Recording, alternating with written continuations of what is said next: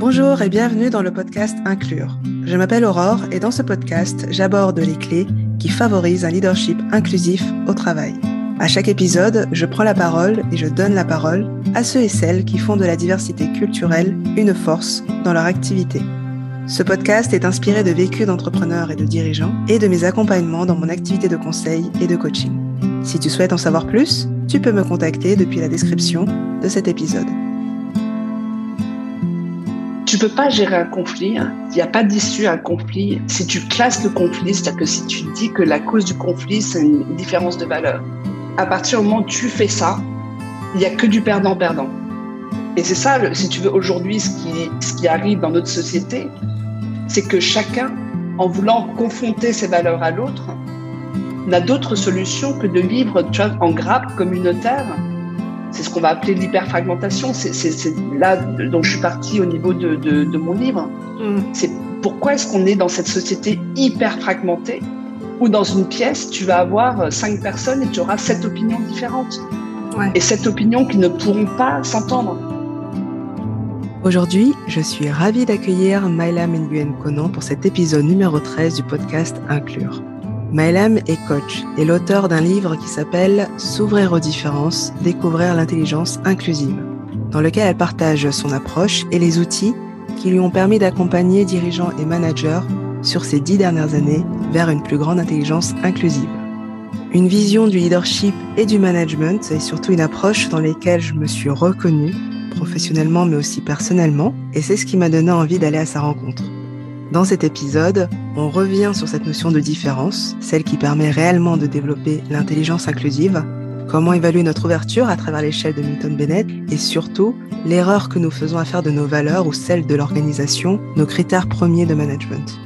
Je te souhaite une très belle écoute et je serai ravie de savoir ce que tu en as pensé en retour. Allez, on recommence.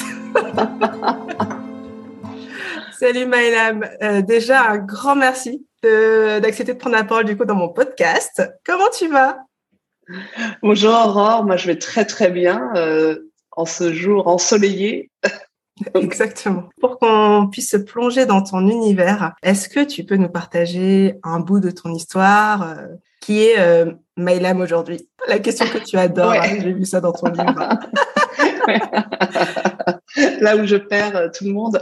Non, non, je, tu vois, si je dois, il y a un mot que je trouve euh, aujourd'hui avec le recul qui résume bien mon parcours, c'est celui de, de la rencontre. De la rencontre, euh, du choc euh, de cette rencontre, qui peut être parfois euh, difficile, parfois fabuleux, mais c'est vraiment ce, moment de la rencontre entre des différences, tu sais, qui s'ajustent Mhm. qui se découvrent. On va dire que je suis passée un peu spécialiste de ces moments-là où tu finalement tu sors de ta zone de confort, tu sors de tes habitudes pour aller vraiment vers euh, toute forme d'altérité. Donc euh, ces formes d'altérité, ces formes de différence-là, effectivement, c'est des rencontres de personnes, mais aussi des, un parcours académique qui est pas linéaire puisque j'ai fait de la philo, euh, ensuite j'ai fait Sciences Po, j'ai travaillé en marketing et aujourd'hui euh, je suis plutôt coach euh, de dirigeants et d'équipes. Euh, toute cette diversité et cette approche très opérationnelle, très expérientielle de la rencontre, de cultures différentes, de métiers différents, de, j'en ai fait un petit peu mon expertise la diversité, c'est-à-dire que vraiment le fait de s'ouvrir, de faire face à des différences euh, de toutes sortes, et l'inclusion, qui est de comment est-ce que tu finalement tu épouses, comment tu entres en bonne intelligence avec la différence. Et donc c'est pour ça que j'en ai fait un livre aujourd'hui qui est un petit peu le, le, le parcours, euh, le résultat de ce parcours, qui est euh, ce qu'on va appeler résumé par une intelligence inclusive. Et quand je parle d'intelligence inclusive aujourd'hui, pour moi, c'est vraiment cette capacité que l'on a tous à s'ouvrir à la différence. Et c'est pas que de la tolérance, mais vraiment à l'ouverture de la différence et à faire en sorte que cette différence devienne euh, soit vraiment euh, éloignée de toi ou au contraire que tu te l'appropries et que tu en fasses quelque chose. Mais c'est vraiment ce mariage entre ce que tu es toi et puis euh, ce qu'il y a à l'extérieur de toi. Génial. Je pense que tu as résumé de manière euh, très efficace en quelques phrases le fil directeur de notre échange. je te propose du coup qu'on revienne sur les différentes parties pour euh, effectivement partager un peu le processus. Professionnellement, tu t'es positionné très tôt sur les enjeux de la diversité, notamment chez Via Voice, je crois. Euh, en tout cas, c'était beaucoup moins médiatisé qu'aujourd'hui. Qu'est-ce qui a pu euh, nourrir ton choix à l'époque et te dire, euh, je j'incarne en tout cas cette fonction? Moi, j'ai, je suis rentrée dans la diversité en tant que secteur ou en tant que domaine d'expertise, pas du tout par les RH euh, tel que ça a été développé dans la plupart des entreprises. Moi, je suis rentrée dans la diversité et l'inclusion par le marketing. Donc ça, c'est vraiment une spécificité puisque j'ai travaillé pendant plus de 15 ans en direction marketing international et avec des marques qu'on appelait à l'époque globales. Et c'était la fameuse rencontre entre ces marques globales et les consommateurs locaux. Donc cette rencontre, comment tu fais en sorte qu'un consommateur local qui ne connaît pas, par exemple, que ce soit Marlboro, Homo, euh, euh, Skip, etc. ou Lipton, euh, comment est-ce que Coca-Cola, comment est-ce que tu fais en sorte que justement ces marques globales là puissent entrer dans le cœur, l'esprit et les habitudes des, des consommateurs locaux? Et ensuite, donc, quand euh, j'ai intégré Via Voice euh, pour euh, créer donc le département Via Voice Diversity, c'était vraiment une approche très business en fait de la diversité, puisque c'était sur la base d'un livre que j'avais écrit quand j'habitais Jérusalem sur ce qu'on appelait le marché de l'ethnique, le marketing ethnique. Donc le halal, le kasher, comment les marques finalement s'adaptent aux revendications identitaires euh, ethno-raciale des différentes populations. Quand je te parle d'intelligence inclusive, c'est-à-dire que lorsque tu travailles à la rencontre, si tu travailles à la rencontre avec la peur de perdre qui tu es, forcément, tu vas mettre des barrières, tu vas mettre des limites, tu vas mettre, euh, voilà, donc tu vas dire non, moi je vais m'intégrer jusqu'à un certain point. Je vais me fondre, tu vois, dans, dans la masse jusqu'à un certain point. Donc, les problématiques que j'ai expérimenté au niveau des marques sont les mêmes que j'ai expérimenté finalement au niveau des parcours migratoires, des, des, des parcours d'intégration des populations immigrées, euh, des populations réfugiées, etc. Et c'est pour ça que le lien que je fais, que j'ai fait finalement à cette époque-là, dans les années 2010, entre le travail que je faisais avec les marques et mon propre parcours d'intégration était devenu finalement un peu évident.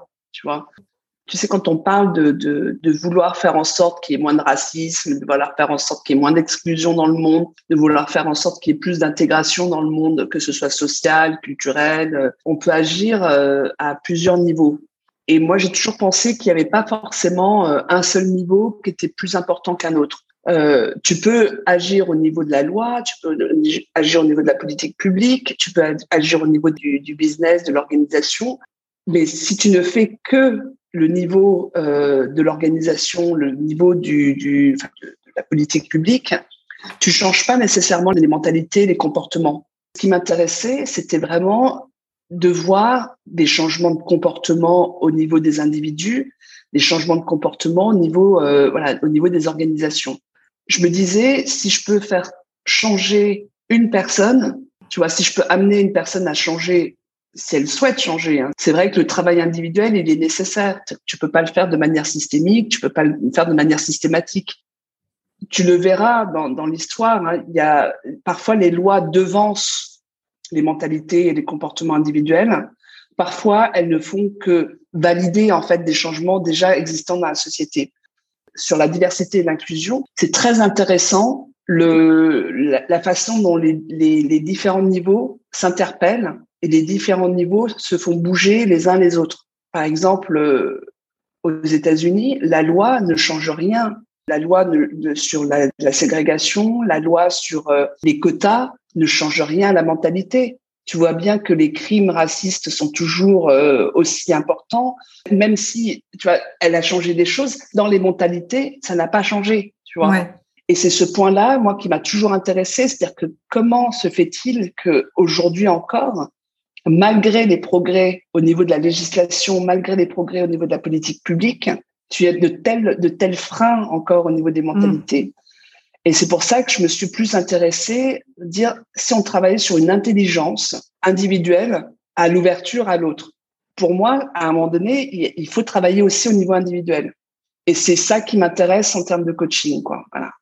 Pour revenir sur ton livre, c'est le premier mot que tu poses sur la couverture euh, qui m'a interpellée. On parle beaucoup de cette finalité d'intelligence collective. On souligne pas assez cette dimension inclusive euh, et le travail à faire surtout. Est-ce que tu peux hum, nous en dire un peu plus sur comment comment on arrive à se mettre en, en mouvement dans ce sens?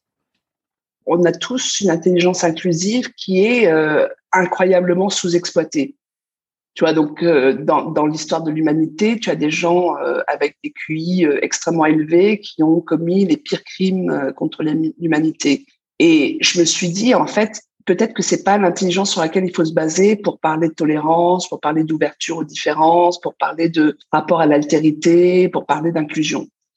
Tu vois, c'est-à-dire que ça ne veut pas dire que c'est pas rationnel, mais mais je, je me suis toujours intéressée pour dire si j'allais chercher une autre forme d'intelligence pour travailler spécifiquement sur ce rapport aux différences, pour améliorer notre rapport aux différences. Parce que toi comme moi, euh, si tu veux, on est, on a tous des biais, on a tous des stéréotypes, on a tous des, mm. voilà, on a tous, on fait tous des jugements euh, discriminatoires euh, envers tel groupe ou tel groupe. Il n'y a pas de, tu vois, y a, y a, si on devait passer un examen d'intelligence inclusive aujourd'hui, on serait tous à un niveau qui serait relativement bas, tu vois voire euh, même, même relativement négatif. Et c'est pour ça que je laisse ce terme d'intelligence inclusive, cette idée que si on allait chercher l'intelligence inclusive euh, des individus, donc qui est vraiment basée sur la relation, pour dire, et si on essayait de la développer, quelles seraient les conditions pour nous permettre d'être plus intelligents dans ce rapport à l'autre, dans ce rapport à l'altérité, dans ce rapport aux différences? Je me suis juste posé euh, deux questions. La première qui était, en fait, quand on, on parle de différence, c'est quoi une différence? Dans les équipes que j'ai vues, dans les, mmh. dans les dirigeants que j'ai vus, qu'est-ce qui nous rendait différents vraiment les uns des autres? Et je me suis rendu compte que ce qui nous rendait vraiment différents, c'était ce que j'ai appelé la différence de cognition. C'est la différence de, de, de notre perspective sur le monde pour moi, la première chose à valoriser, la première chose à, à, à, à mettre en avant, c'est que quelle que soit ta différence physique, quelle que soit ta différence euh, culturelle dans le sens euh, voilà d'éducation, ta perspective sur le monde est unique et elle est complètement différente de la mienne. Mm. Et c'est accepter cette perspective différente sur le monde. Il y a 7 milliards d'individus, il y a plus de 7 milliards de, points de vue différents sur le monde. Et c'est cet accent qui est mis sur cette différence-là qui me paraît essentielle pour développer l'intelligence inclusive. Je voulais faire du coup la, transition avec le modèle que tu que tu t'es réapproprié, l'échelle de Milton Bennett. Je m'étais posé la question dans mes projets et comment j'évalue aussi quelque part pour aussi voir un peu le avant après. Et donc j'ai trouvé euh, ce, modèle intéressant. Et finalement, à travers ton livre, comment tu le, mets en pratique en fait quand tu accompagnes des groupes ou euh, des personnes individuellement? Oui, donc en fait, euh, si tu veux, l'idée de, de, qu'il y a eu jusqu'à présent, euh, que ce soit Bennett ou euh, euh, les gens qui ont travaillé sur la diversité et l'inclusion, euh, il y a toujours eu cette idée de, comme tu disais, de progression. C'est-à-dire qu'en gros, lorsque tu lorsque tu es ouvert aux différences, c'est bien. Euh, et lorsque tu n'es pas ouvert aux différences, c'est mal. Tu vois, donc euh, en fait, moi, je voulais vraiment retirer tout l'aspect moral, d'accord. Donc euh, évaluation morale par rapport à notre perception, à nos biais, à nos stéréotypes. Nous avons tous des biais, nous avons tous des visions stéréotypées, et donc notre cerveau, lorsqu'il a un rapport aux différences, à un moment donné, en fait, quand tu regardes le, le, les milliers, les millions de, de, de, de choses que tu perçois, D'accord. Donc ton cerveau va filtrer. Donc euh, pour certains groupes de personnes, tu vas les filtrer euh, euh, en les rejetant. Euh, pour d'autres groupes, tu vas les filtrer en les acceptant tout de suite ou en te mettant vraiment en les admirant. Euh, voilà. Donc tu vas avoir en fait par rapport à ce que tu perçois des milliers de, de réactions complètement différentes. Et ton cerveau, il va fonctionner comme ça. Donc, au même moment, tu peux être extrêmement ouvert envers un groupe de personnes et extrêmement fermé envers un autre. C'est quelque chose que, que, je constate, enfin que tu constates. Et donc la première chose, la façon dont je l'utilise, c'est que j'incite les gens, j'invite vraiment les gens à avoir conscience à quel endroit ils sont sur cette échelle. Et chaque niveau d'échelle, en fait, il n'y a pas de valeur. Il n'empêche qu'on a forcément des préjugés, on a forcément des, vues stéréotypées sur les gens, euh, l'entreprise euh, dans laquelle ils travaillent, le métier qu'ils font. tu peux avoir des préjugés, tu vois. Nous, on est en marketing, donc on, se comprend. Mais imagine, tu aurais été comptable. On a tous des a priori euh, en, en fonction des groupes, donc des catégories dans lesquelles on classe les gens ayez conscience, jugez et ayez conscience du jugement dans lequel vous êtes. Ayez conscience euh, du stade du jugement dans lequel vous êtes. Ça, c'est la première chose. Parce que c'est seulement en ayant conscience d'accord, du stade du jugement dans lequel on est que l'on peut justement modifier. Tu vois, c'est en ayant conscience, par exemple, en ayant conscience du stéréotype dans lequel euh, je t'ai je t'ai classé, que je peux modifier la case, tu vois. Enfin, je peux modifier euh, ce point de vue, cette perception-là. Oui, et puis commencer à accepter une autre, euh, d'autres perceptions, d'autres euh, exactement, ouais. réalités qui n'étaient pas les tiennes. Je, me demandais surtout dans un cadre collectif, est-ce que, est-ce que c'est évident? Le, le, le, groupe a sa propre vie, le groupe a sa propre dynamique. Et donc, dans, dans un groupe, il peut y avoir des biais collectifs euh, qui sont par exemple les normes qui sont créées par le groupe lui-même, soit par le leader du groupe, soit par le, tu vois, par, par, par, par euh, les process qui ont été mis en place. Un biais collectif, typiquement, par exemple, une équipe marketing va avoir euh, cette équipe marketing va avoir un point de vue sur ses collègues de la R&D. non, attends, les collègues de la R&D sont toujours comme ça. Donc, tu, tu, vas systématiser le jugement que tu vas faire sur d'autres groupes sur tel client, sur tel euh, voilà. Donc, donc si tu veux, les, les, les, les biais collectifs existent. Donc, euh, et à partir du moment où les biais collectifs existent, le, le, le, principe du conformisme, de la normalisation, donc toutes les dynamiques, donc euh, pour faire en sorte que le système, si tu veux, se, se s'entretienne et se reconnaisse. Donc, un des premiers, un des principaux biais euh, dont je parle dans le livre, c'est le biais de favoritisme en deux groupes. Tu vois, donc c'est, c'est vraiment le fameux biais qui fait que les gens qui appartiennent à ton groupe, que tu reconnais comme étant dans ton groupe, sont, selon toi, toujours un peu meilleurs que ceux de l'extérieur. On va toujours favoriser les gens qui appartiennent à notre groupe. Et donc, ce fameux biais de favoritisme en deux groupes fait que, effectivement, tu vas être exclusif envers d'autres groupes, tu vas être discriminant envers d'autres groupes. Tu vois, donc le travail que l'on fait au niveau individuel pour euh, ouvrir euh, à la différence, ouvrir, à faire en sorte qu'il y ait donc des, des flux qui renouvellent euh, les codes du groupe, qui font en sorte que le groupe justement accepte euh, des avis divergents, accepte des avis différents.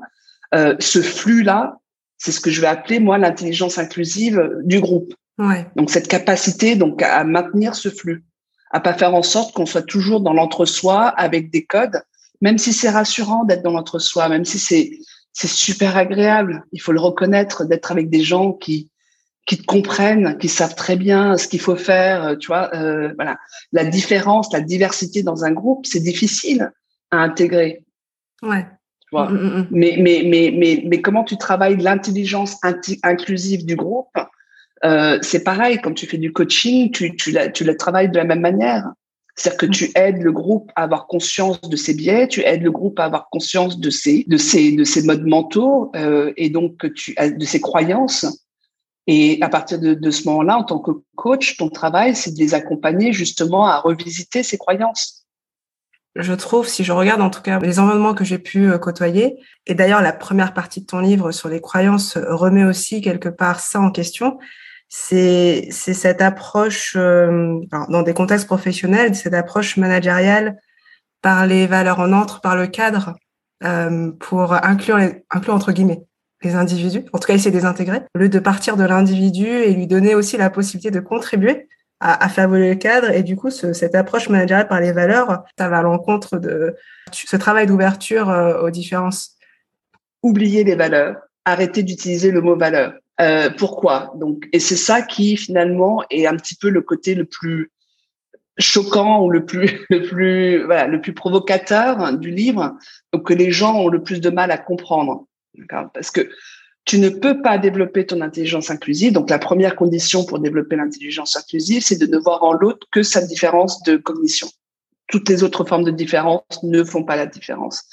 La deuxième condition pour pouvoir développer, unlocker, tu sais, de débloquer ton intelligence inclusive pour passer justement à une intelligence inclusive beaucoup plus agile et beaucoup plus flexible, c'est vraiment de ne pas fonctionner en termes de valeurs. En gros, en tant qu'être humain, nous avons tous les mêmes valeurs.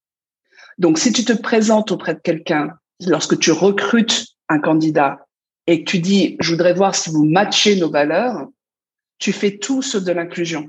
Puisqu'en fait, à partir du moment où tu te définis par tes valeurs, tu ériges des frontières, tu ériges des barrières. C'est aussi comme ça que ça peut aller jusqu'à la discrimination sans qu'on s'en rende compte, en fait. Exactement, ouais.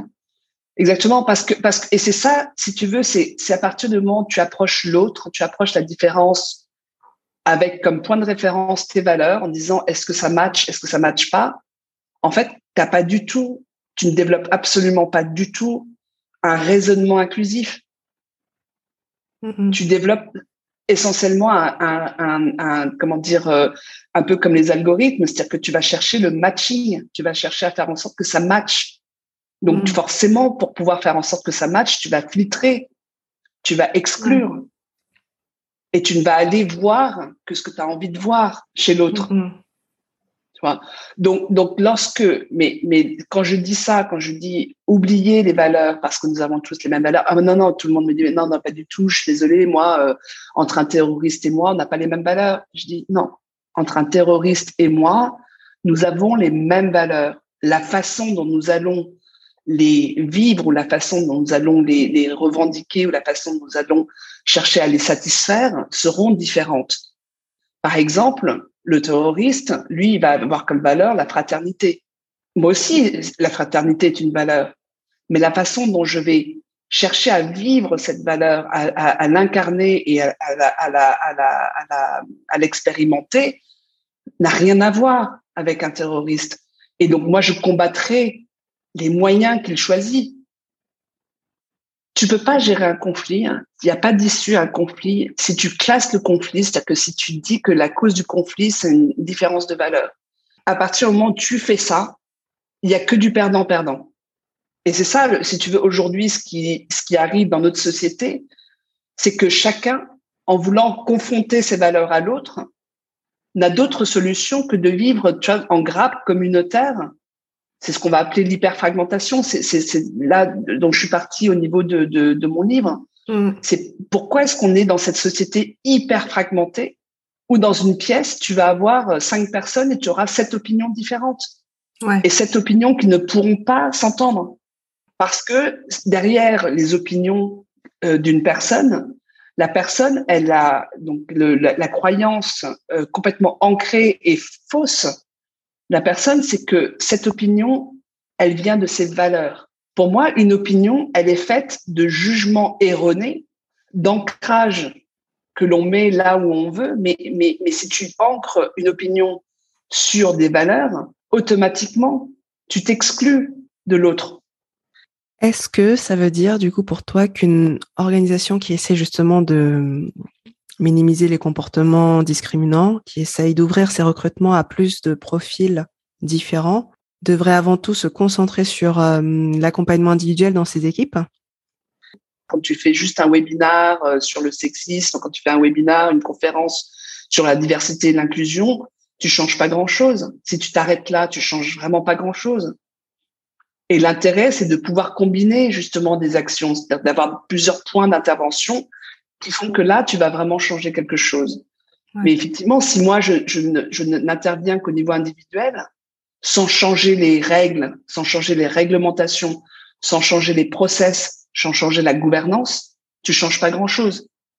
Mm. Mais si je ne change que la gouvernance, je ne change que les règles, mais je ne change pas les comportements, tu te retrouves dans une situation qui est assez courante aussi dans les entreprises et tu te retrouves devant une diversité fatigue Dès que tu parles de diversité, d'inclusion, de sexisme, d'atelier, tu retrouves les mêmes personnes, c'est-à-dire que tu enfonces des portes ouvertes.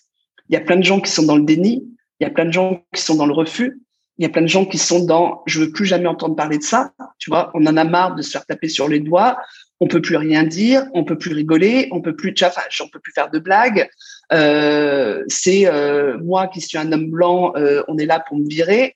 Donc, tu vois, donc si tu ne combines pas les actions individuelles, collectives et organisationnelles, si tu travailles pas sur tous les niveaux du système, au sens large du terme, tu changes pas les choses. Avec l'émergence de toutes les diversités, de l'importance de faire face à toutes les formes de diversité et notamment de la diversité cognitive, font que on se rend compte que la diversité et l'inclusion, c'est quelque chose de transversal. On va travailler sur toutes les diversités et pas simplement sur certains groupes de personnes. Et ça, aujourd'hui, on se rend compte que c'est, voilà, ça devient un peu plus important, mais c'est, mais c'est émergent. fait, tant qu'on reste à ce niveau de, d'échange, de représentativité, déjà, on exclut des gens, on, on, lasse des gens et en fait, on résout pas grand-chose. Mais c'est vrai que, si tu veux, ce qui est important aujourd'hui, je trouve, en tendance au niveau des entreprises sur les stratégies de diversité et d'inclusion, je vais dire qu'il y a deux mouvements qui sont extrêmement importants. Le premier, c'est que la diversité et l'inclusion, ce n'est, c'est tout sauf un problème RH seulement. Ouais donc, on va avoir la tendance, c'est de vraiment de rendre cette question beaucoup plus transversale, dire que c'est vraiment un problème de leadership, un problème de management au sens très large du terme. Donc, tous les managers et tous les leaders de l'entreprise sont concernés par la diversité et l'inclusion. Et donc, c'est vraiment une problématique managériale. Et deuxièmement, la chose que l'on change également, c'est que on l'a fait à tous les niveaux, au niveau de la gouvernance, au niveau des process RH, mais également au niveau individuel et au niveau euh, du groupe, de l'équipe, quoi. Et si tu combines pas justement les actions à la fois horizontales et verticales, tu fais de la diversité quelque chose, un sujet euh, euh, à part. Tu fais un sujet, tu, tu en, fais une expertise spécifique. Oui, et puis tu, encore une fois, tu l'as, enfin, pour rester dans, dans, dans notre jargon de, de, cet épisode, en tout cas, mais tu la limites à un sujet parmi d'autres. Donc, en fait, encore une fois, on tombe dans une, ça retombe dans une case, une catégorie. Ouais, je la traiterai, je la regarderai quand j'aurai un peu de temps. Enfin, en fait, pour, euh, pour citer euh, ce que la réaction euh, à laquelle on pourrait s'attendre. Euh, super, en tout cas, euh, on a un peu beaucoup dévoilé, mais pas tout non plus. Donc ça, c'est chouette. Ça veut dire que du coup, les, euh, j'invite vraiment les personnes à découvrir ton livre et ton podcast aussi, qui du coup euh, donne la parole en tout cas à des intervenants très intéressants. Pour finir notre échange, est-ce qu'il y a un lieu, un projet ou un challenge qui va caractériser la suite de ton histoire? Ah, est-ce que je dévoile tout? Je t'avoue, depuis le confinement, moi, je vis au jour le jour.